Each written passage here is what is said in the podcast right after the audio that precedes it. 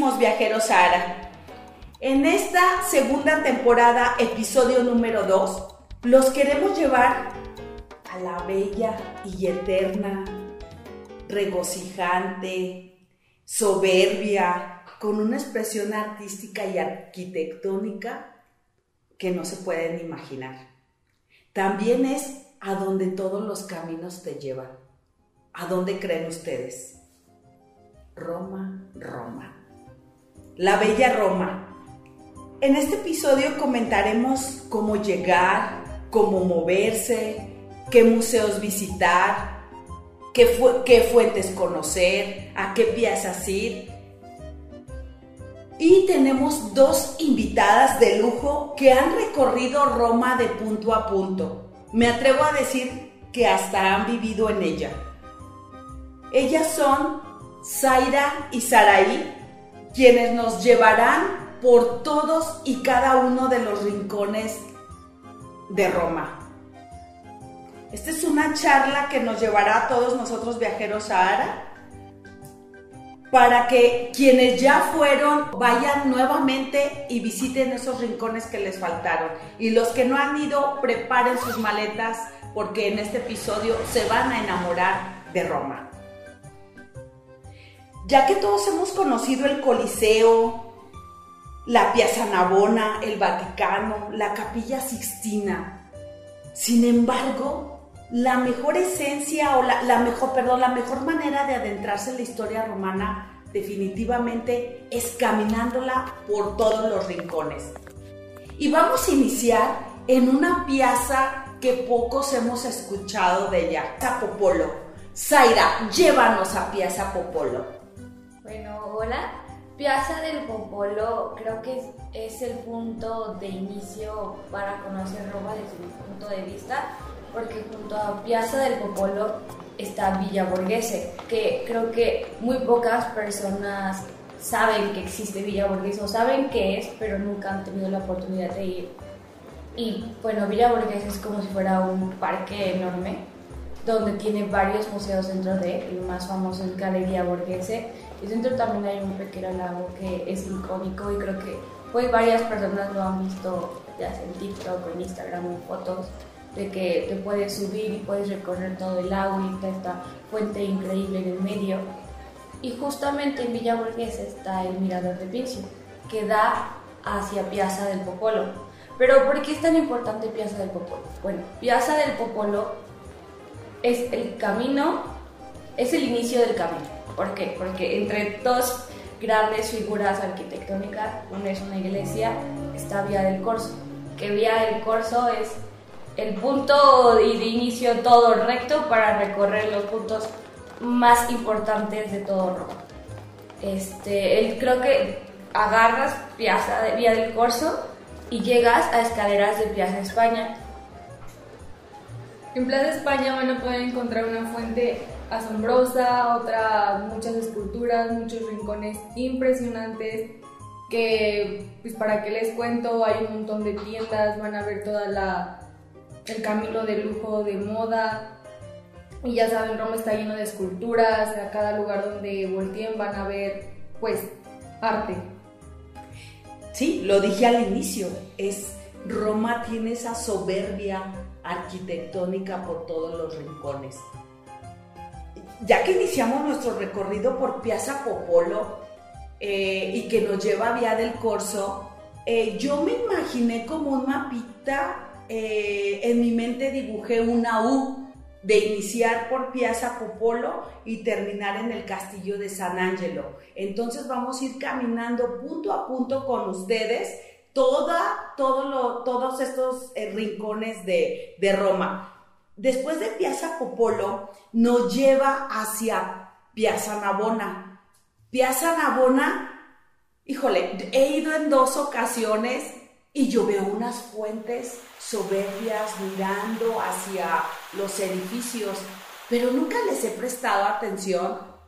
Pero sé que Zaira nos va a decir qué tienen de especial esas fuentes que están en Piazza Navona. Creo que si yo nunca hubiera visitado Piazza Navona con un italiano y que él me hubiera dicho el significado de la fuente y del palacio, creo que ni, ni, ni por aquí me entra, que son dos arquitectos muy reconocidos italianos, pero enemistados, o sea, no, no les gustaba la obra del otro. Primero se creó el edificio y también es una majestuosidad. Sin embargo, llega pues la persona, este otro arquitecto que pues cero, escultor que cero que ver con el otro, o sea, no le gustaban sus obras y crea justamente la fuente, eh, si se, bueno, se fijan es como, pues como personas tipo mirando horrorizadas, o sea, mirando hacia la escultura, pero son como si estuvieran horrorizadas de eso, como si fuera una monstruosidad. Y para nosotros puede ser algo súper hermoso, pero, o sea, ves el significado de estos dos como si enemistad de no. Y creo que Piazza Navona es una de las zonas más icónicas y algo súper interesante, ya hablando un poco tanto de día, pero también entrando en tema de noche, es donde todos los extranjeros que están de intercambio se juntan los fines de semana. O sea, Navona es su punto de partida para divertir, para convivir entre personas y también de día, sentarte, disfrutar.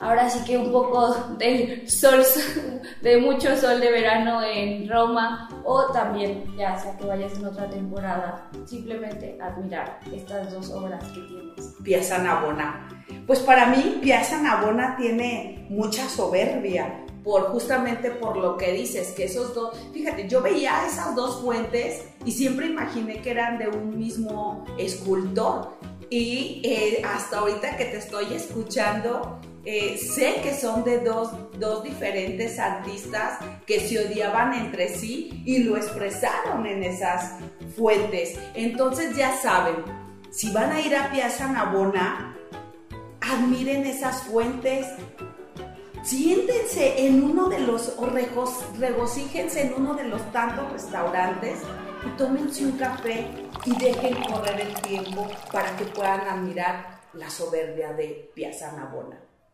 Y pues ya que estamos recorriendo nuevamente Piazza Navona, vamos a llegar al Panteón. Saraí, ¿nos puedes ayudar un poco con esta obra de arte que en realidad es una iglesia, yo no sigo porque si no, no dejo hablar a Saraí. Pues para empezar es como un edificio, por así, una cúpula antiguísima donde igualmente encuentras esculturas de diferentes artistas, de diferentes papas, desde el siglo 300 después de Cristo, hay infinidad de tumbas, es un es muy impresionante de ver sobre todo la cúpula que tiene un orificio en el centro que es como para mantener la gravedad o que se mantenga. Eh, y pues ver que se construyó pues siglos y siglos atrás y que se mantiene intacto, que sigue con sus columnas, con todo intacto, pues es muy impresionante. Pues fíjense que la, la, el panteón tiene unos secretos. Ese panteón romano es el más bello recuerdo de la antigüedad romana. Y originalmente, y complementando un poco lo que Sarai nos, nos dice, este templo fue consagrado a las siete divinidades celestes de la mitología romana, como el Sol, la Luna y los cinco planetas, Mercurio, Venus, Marte, Júpiter, Saturno. Pero al día de hoy es una iglesia cristiana y yo cuando estuve ahí en un invierno, recuerdo un febrero que estaba una tormenta tremenda, y como el centro de la, de la cúpula es, eh, entraba la lluvia y te regocijabas en esa iglesia y volteabas a tu alrededor y sabías que en ellas estaban las tumbas de N cantidad de papas. No me puedo poner a decirles todos los nombres porque si no, pues nunca vamos a terminar. Pero es una obra de arte que sí necesitamos sí o sí y adentrarnos en ella. Que si estás en Piazza Navona y ves el obelisco, frente al obelisco está el panteón que en realidad pues es una iglesia cristiana al día de hoy y celebran misas como en cualquier otra de Roma. Es algo que se nos está pasando comentarles. Se van a cansar de tanto hacer la señal de la cruz. Cada 100 metros en Roma hay una iglesia. Y cada iglesia es como un museo, de verdad. Entren a todas las iglesias que se encuentren, de verdad, tómense cinco minutos para apreciar cada iglesia, porque cada iglesia es distinta, cada iglesia tiene algo este, fenomenal. Y es justo eso, o sea, te puedes encontrar una iglesia en cada esquina y si en una misma calle inclusive dos. Porque en serio creo que es la ciudad donde yo más iglesias he visto. Y como comenta Saraí, eh, cada iglesia tiene algo especial. Muy bien. Bueno, pues ya recorrimos Piazza Popolo, las escaleras de la Piazza España, ya fuimos a, a ese lago maravilloso, ya recorrimos Piazza, eh, Piazza Navona, ya entramos al Panteón.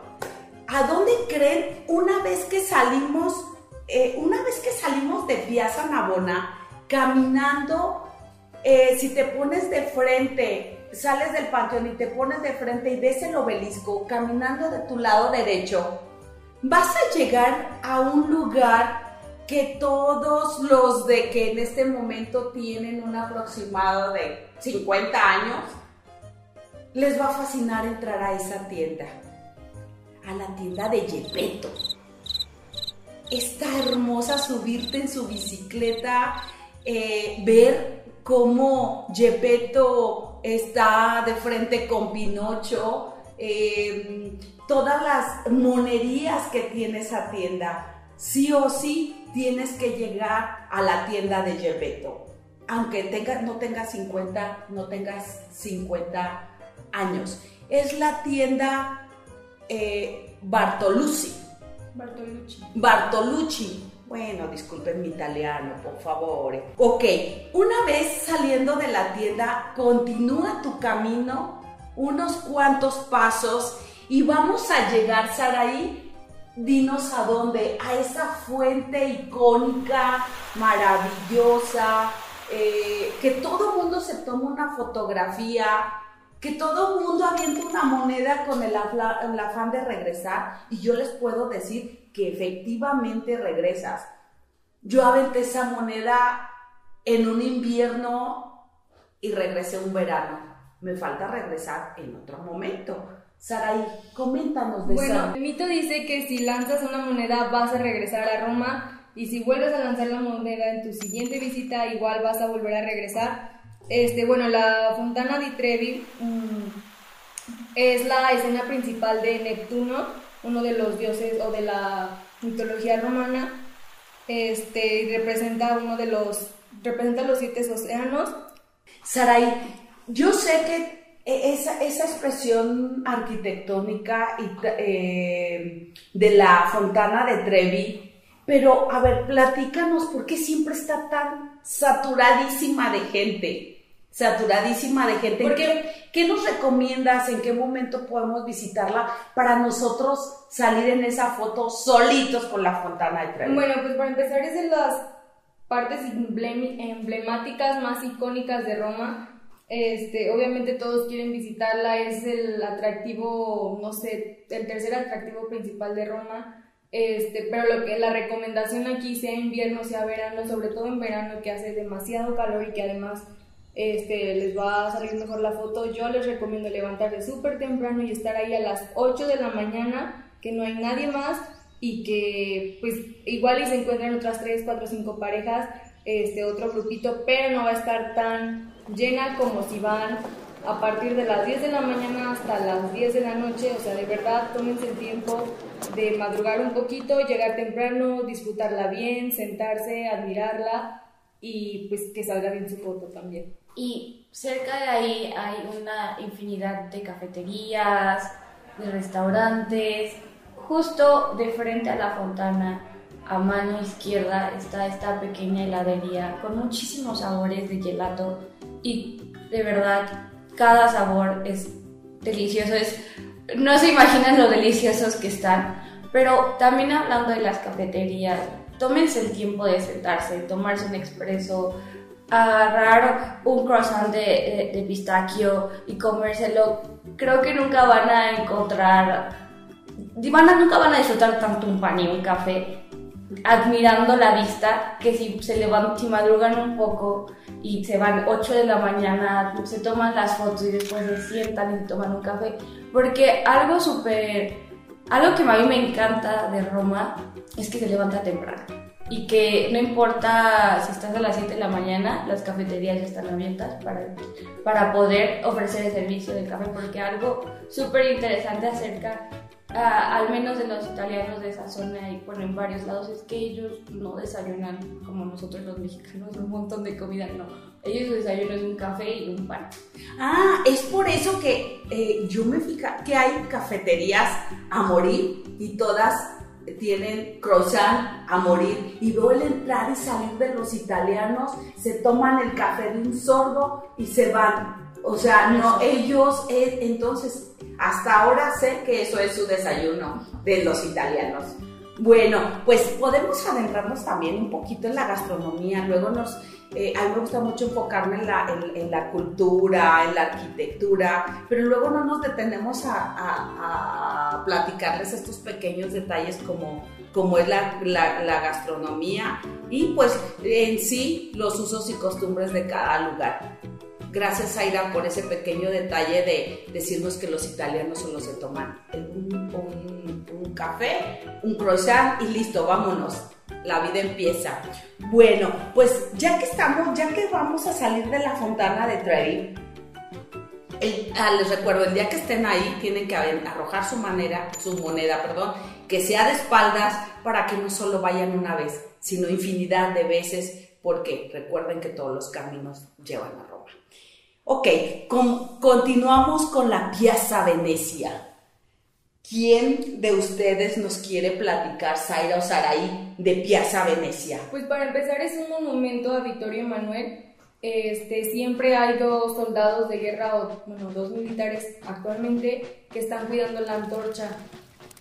Y al inicio vas a ver la estatua eh, sobre el caballo eh, y la figura, la arquitectura que ves del palacio desde cualquier punto de vista que lo veas, porque es, siguiendo vía del corso llegas, pero también hay muchas maneras de llegar porque es como si fuera una rotonda y en medio de la rotonda está el castillo y es una majestuosidad el tamaño del castillo, pero también algo súper interesante es que la entrada es gratuita. Sí, son muchos escalones, pero vale la pena entrar. Ahí es como entrar a otro museo de libre acceso y además este, suban a la terraza.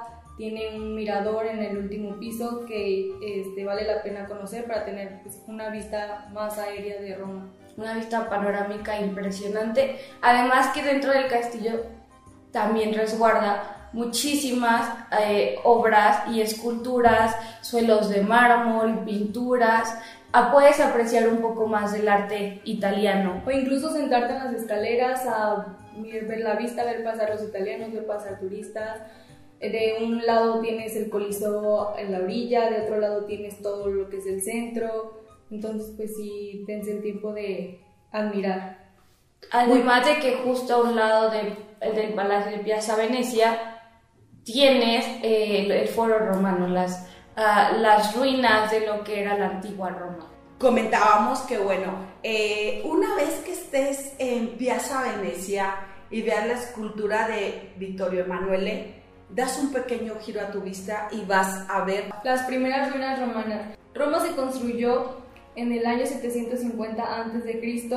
y bueno, en el foro romano, este, a un ladito del Coliseo donde van a encontrar las primeras construcciones romanas, donde viene la historia de Rómulo y Remo.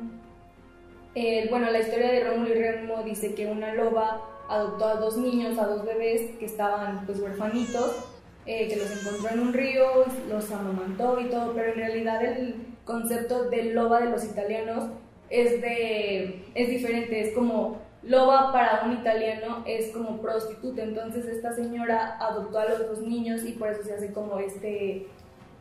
Como este mito. Este mito de la loba que, que adoptó a los niños. Y que de hecho es una escultura, o sea, tú ves a una loba, el animal, y a dos niños pegados a ella, haciendo referencia al inicio de Roma con Rómulo y Remo. Otro icono de Roma de, de los más importantes, como la Fontana de Trevi, pues es también el Coliseo. A ver, vamos a adentrarnos al Coliseo, es... Saray, invítanos a dar un recorrido por el Coliseo. Para empezar, el nombre original o el nombre principal no es Coliseo, es Anfiteatro Flavio, que era un anfiteatro que le pertenecía a la familia de los Flavio. Coliseo pues viene del nombre de colosal, de esto, o sea, de lo inmenso que era. El Coliseo estaba bañado en mármol, todo el Coliseo era puro mármol, eh, pero ya después este, se lo llevó. Todo el mármol de Vaticano es el que antes estaba en el Coliseo.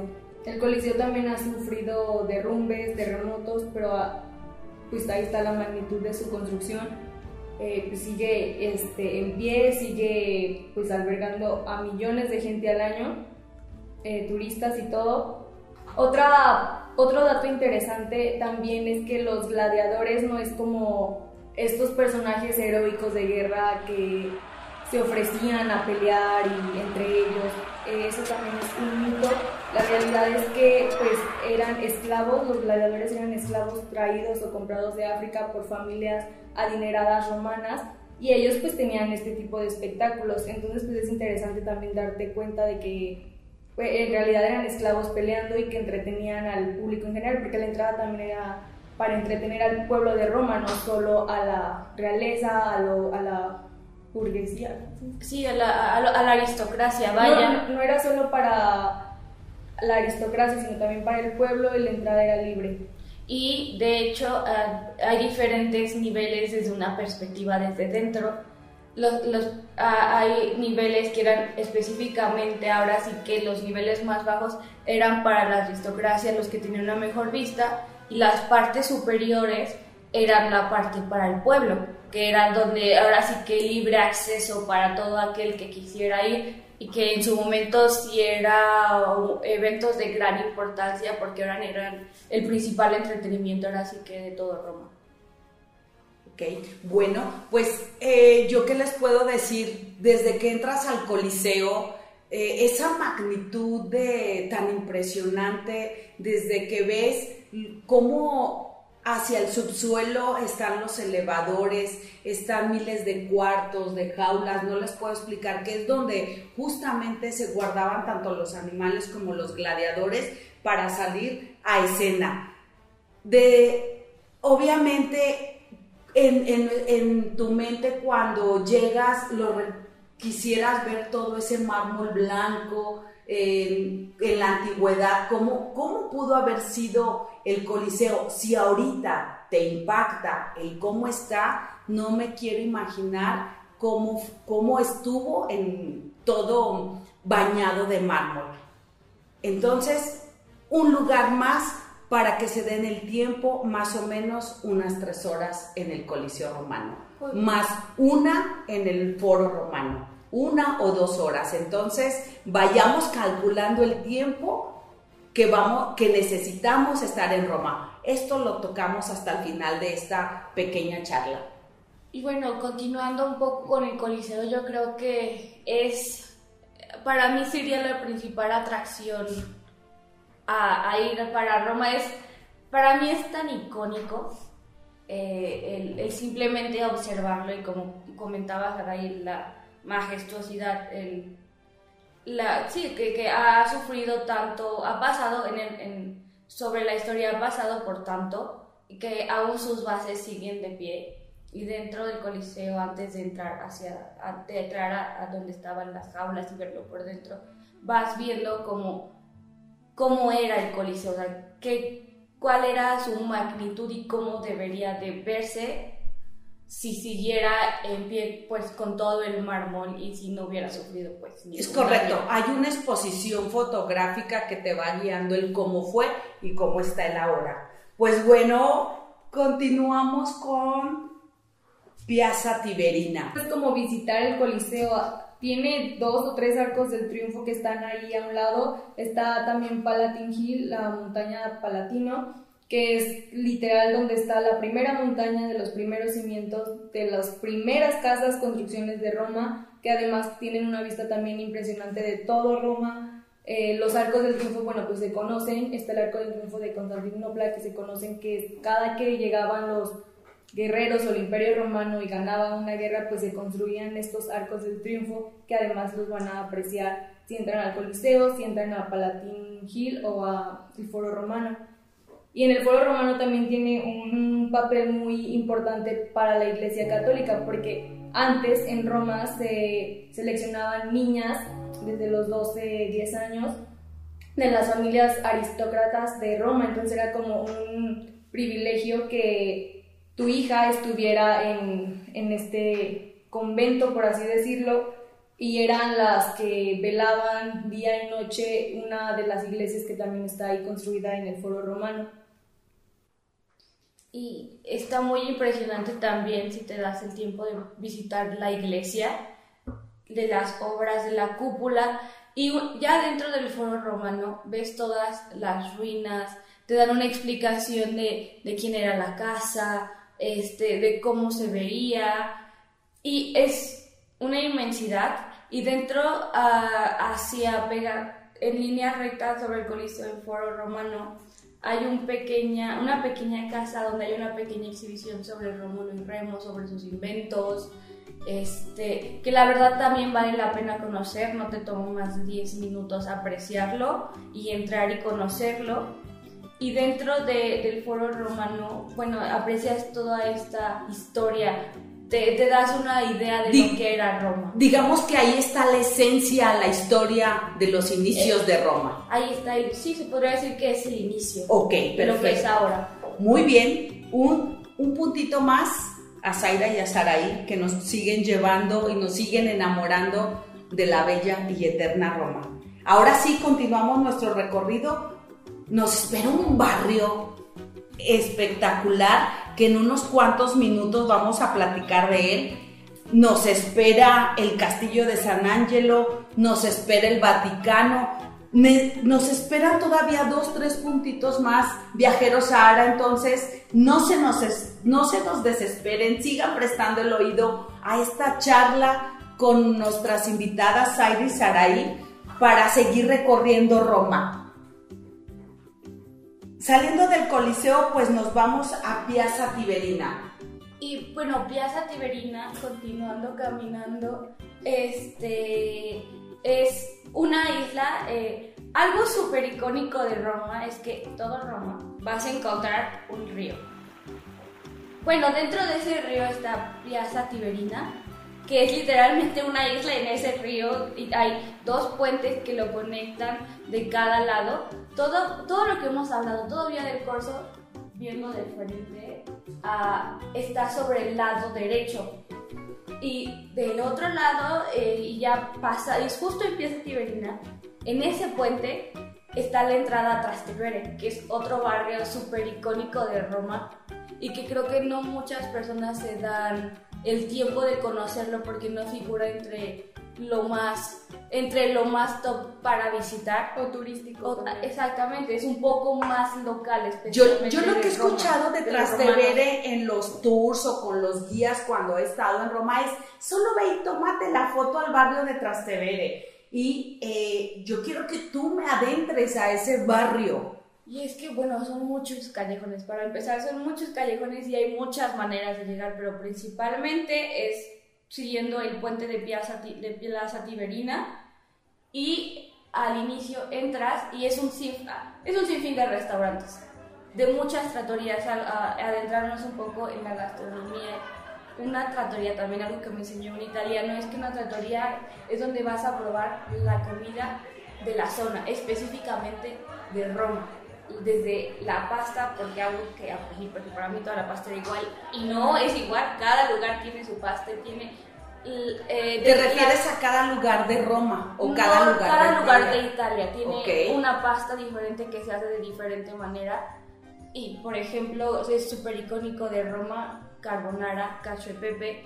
Y creo que hay un restaurante justamente en Trastevere que se llama Tonarello que es algo que hay, dos, Tonarello y Tonarello, pero Tonarello es la tratoría donde puedes probar la auténtica comida, puedes ir tanto a cenar a, o a, comer, porque como ya explicamos, no desayunan, entonces no está abierto para desayuno. Pero este, si puedes hacer una reservación desde antes, lo puedes hacer por diferentes aplicaciones, porque si no te toca hacer fila para poder tomar una mesa. Y son filas bastante largas.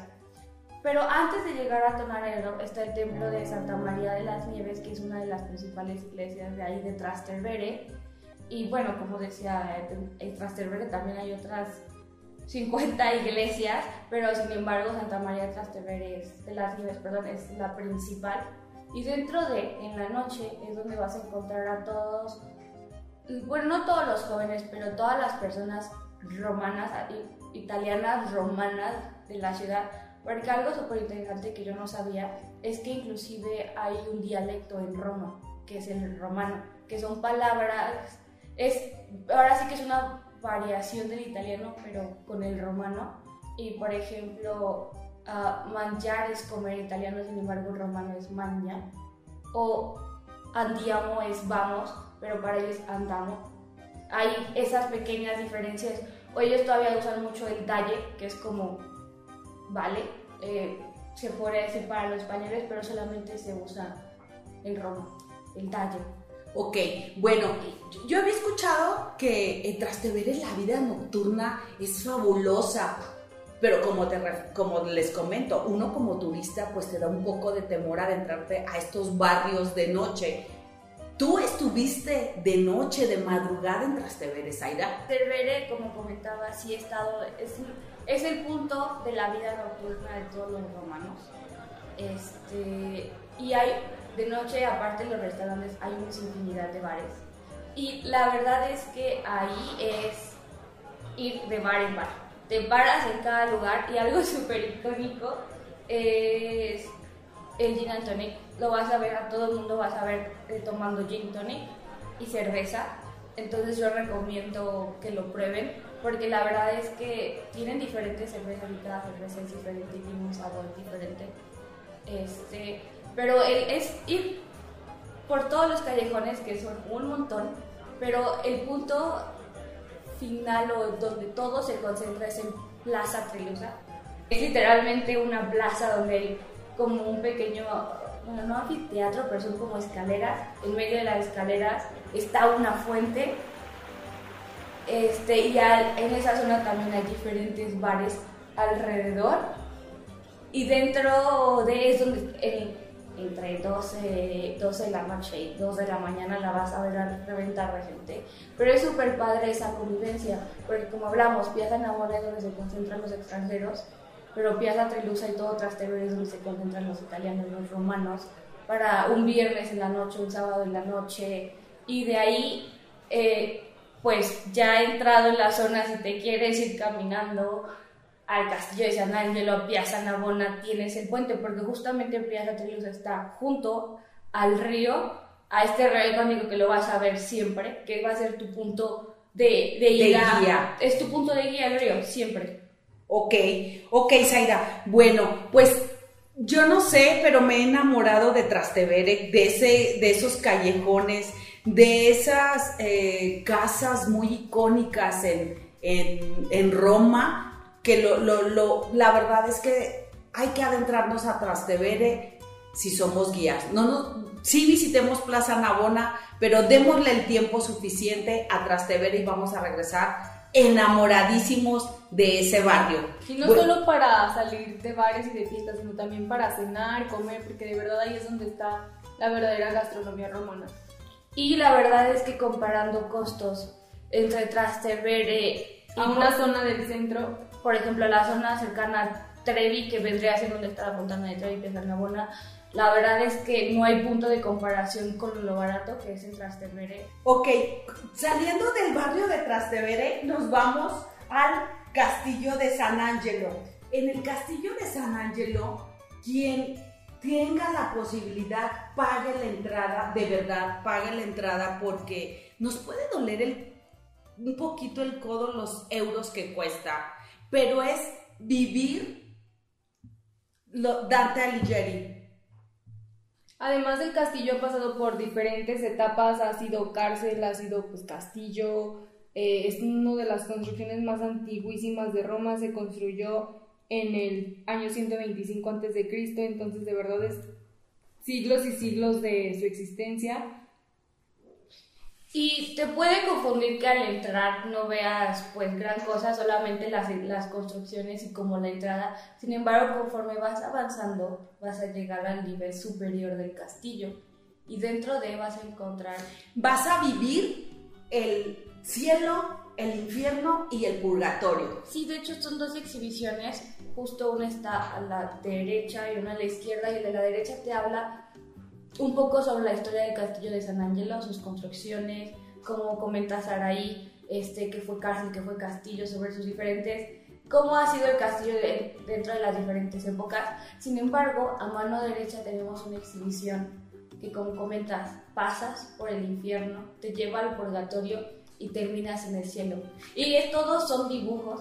Sin embargo, al momento que llegas al cielo no es que sea un dibujo, pero es una cúpula pintada con, eh, con ópera e instrumentos y tienes, tienes sillas para poder sentarte a apreciar la cúpula y la música. Y o sea que literal te hace sentir en el cielo. Sí. Además de que tiene una altura pues bastante considerable, considerable y también las vistas a partir de ahí que tienes enfrente el río, tienes enfrente el Vaticano, tienes una vista de la cúpula de la capilla de San Pedro eh, pues también impresionante. Ok, bueno, pues mire, la verdad es que quisiéramos eh, ampliar este podcast mucho más. Nos vamos a ir directamente al Vaticano y yo creo que les vamos a hacer un, un resumen de todo, lo, de todo esto de Roma, ya sea que se los dejemos en YouTube, en, en nuestro, en, en alguno de nuestros canales, para que lo puedan leer con calma porque es muchísimo, muchísimo de qué hablar de Roma. Saraí nos va a llevar a donde todo mundo vamos. Sí o sí seamos católicos o tengamos la religión que tengamos, todos vamos al Vaticano. Todo el mundo va al Vaticano. No saben los millones y millones de turistas que llegan a diario a visitar no solo la Basílica de San Pedro, sino la Capilla Sixtina, los museos vaticanos. Saraí, guíanos por los museos vaticanos, terminemos en la Capilla Sixtina. Pues empezando que todo el mármol que está en Vaticano, en la Plaza de San Pedro, en la Basílica de San Pedro, es mármol traído del Coliseo, como se mencionó antes está, eh, pues el Vaticano se comenzó a construir en el siglo XV, por ahí de 1667 más o menos, fue cuando se inauguró. Eh, van a poder encontrar pues un sinfín de estatuas de artistas renacentistas porque era todo el auge del renacimiento. Van a ver ahora sí que las mejores o las obras más emblemáticas. El la creación de Miguel Ángel en la Capilla Sixtina, toda la Capilla Sixtina que tardó cuatro años en pintarse, eh, un sinfín de monumentos, de estatuas. Eh, si entran a los museos vaticanos van a poder conocer pues toda la historia de diferentes papas, todo lo que es la indumentaria, cómo ha ido evolucionando, todas eh, las tumbas también de otros papas anteriores. Y algo súper importante yo creo es que si pueden subir a la cúpula, este, tiene un costo adicional, pero sin embargo es una infinidad de escalones y puedes pagar hasta cierto punto el elevador. Sin embargo, todavía tienes que subir más escalones, pero la vista que tienes creo que es, la, es una vista panorámica 360 de todo Roma. Alcanzas a ver Plaza Tiberina, Plaza Tilus, el Castillo de San Angelo, Villa Borghese, una vista impresionante de todo Roma y más porque es 360, porque es literalmente recorrer toda la cúpula. Y bueno, adentrándonos un poquito también a la Basílica de San Pedro, que es enorme, también está la icónica escultura igualmente de Miguel Ángel de la Piedad, donde está la Virgen María con Jesús recién sacado de, de bajado de la cruz. Y todo hecho de mármol, tiene muchas más esculturas de bronce, de oro, el piso, los techos, todo de verdad está súper bien detallado que parece irreal. Además de que contiene diferentes altares, está el principal donde encontramos a Jesucristo y a la Virgen, sin embargo, a los alrededores de encuentras diferentes altares a diferentes vírgenes, a diferentes santos que también es súper icónico que se tomen el tiempo de verlos porque tienen detalles maravillosos. Y, y también algunas tumbas como pues yo soy devota de San Juan Pablo II. Ahí está la tumba de San Juan Pablo II. Está en el, la Basílica de San Pedro. También interesante mencionar, o sea, el Vaticano es un país. Entonces, desde que entras a la Plaza de San Pedro, eh, la Basílica de San Pedro es acceso gratuito, tienes que hacer fila, pero bueno, si vas a buen horario no te va a tocar tanta fila y como es un monumento muy grande, pues es rápido el acceso y puedes estar el tiempo que quieras. La subida a la cúpula tiene un costo extra, los museos vaticanos tienen costo extra, si quieren entrar y son estudiantes, ustedes pueden llevar su credencial, pero es recomendable eh, reservar su entrada desde un mes antes de su visita o una semana antes para pues más rápido y que también haya disponibilidad. Bueno, pues ya casi terminamos, pero queremos hacer, eh, queremos mencionarles las sugerencias en las cuales ha entrado Sarai. La primera que yo sugerencia que, les doy, si van en verano, hay que llevar ropa cómoda, hay que llevar, porque hay que caminar muchísimo. Yo creo que por día se caminan hasta 10 kilómetros. Hace mucho calor.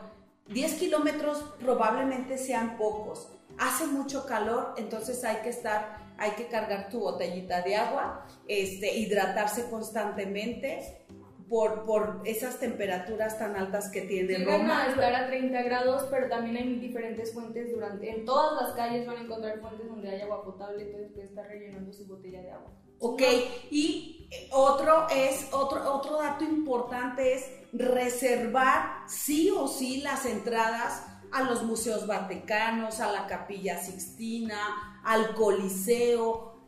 Cuando tú ya estés en Roma, tienes que llevar tu reservación porque si quieres llegar y comprar tu boleto de acceso al momento, olvídalo. La fila de la compra del boleto, más la fila de la entrada, más la fila, más la fila, te vas a llevar un día por eh, cada rincón que quieras visitar. Entonces, vas acortando tiempo si ya llevas tu reservación de día y hora para entrar a, estos lugares, a estos monumentos. Considerar también mediodía no sé, de 9 de la mañana, que creo que abren 8 de la mañana, a 1 de la tarde, 2 de la tarde, tanto en Vaticano como en Coliseo.